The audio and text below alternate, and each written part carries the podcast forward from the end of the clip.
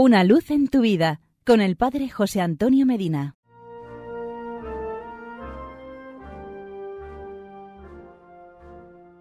Queridos amigos y hermanos, fue el 5 de julio de 1866.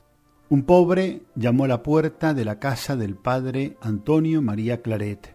Salió el portero y le dio una limosna. No me basta, dijo el pobre. Quiero hablar con el señor arzobispo. El portero le contestó, el señor arzobispo no recibe ahora, está ocupado. Si usted tiene para él algún encargo, yo se lo haré presente.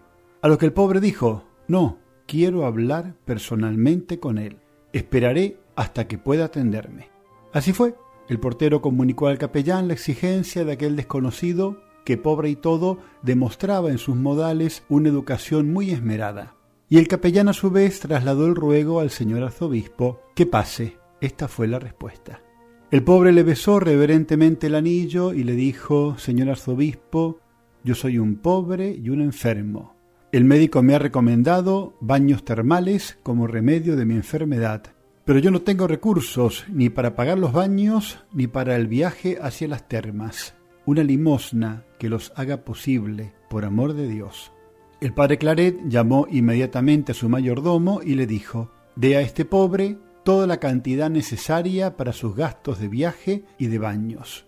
A lo que el mayordomo respondió, Perdone, Su Excelencia, toda la mensualidad está ya gastada con limosnas a pobres y con regalos de libros. No es posible, señor arzobispo. Entonces el padre Claret se arrancó del pecho la cruz arzobispal y dijo a su mayordomo, No puedo permitir que se marche de mi casa un pobre sin la limosna que necesita. Tome esta cruz, y llévela de mi parte a la platería de Víctor Pérez, que está en la calle Lope de Vega. Traiga el precio de su venta y socorra a este pobre. Así se hizo. El platero compró la cruz arzobispal del padre Claret por mil trescientos trece reales y veintinueve maravedices, y se remedió la necesidad del mendigo. Lo narrado es una anécdota en la vida de un santo de la talla de San Antonio María Claret, el fundador de la congregación de los hijos del Inmaculado Corazón de María, y es una anécdota sintomática, o sea, reveladora de una gran santidad. ¿Cuál es el común denominador de los santos? Es decir, aquello por lo cual el santo es santo.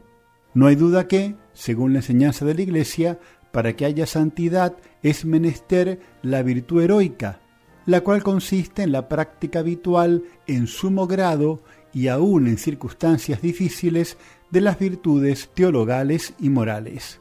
Este sumo grado es el grado extraordinario, es decir, superior a la manera común de obrar aún de los buenos cristianos, un continuo entregarse a la voluntad divina en las pruebas difíciles y arduas. Así fue Antonio María Claret, y así fueron todos los santos quienes se distinguieron por el ejercicio heroico de la caridad, la reina de todas las virtudes. Y porque es muy bueno estar juntos, hasta mañana y que Dios nos bendiga.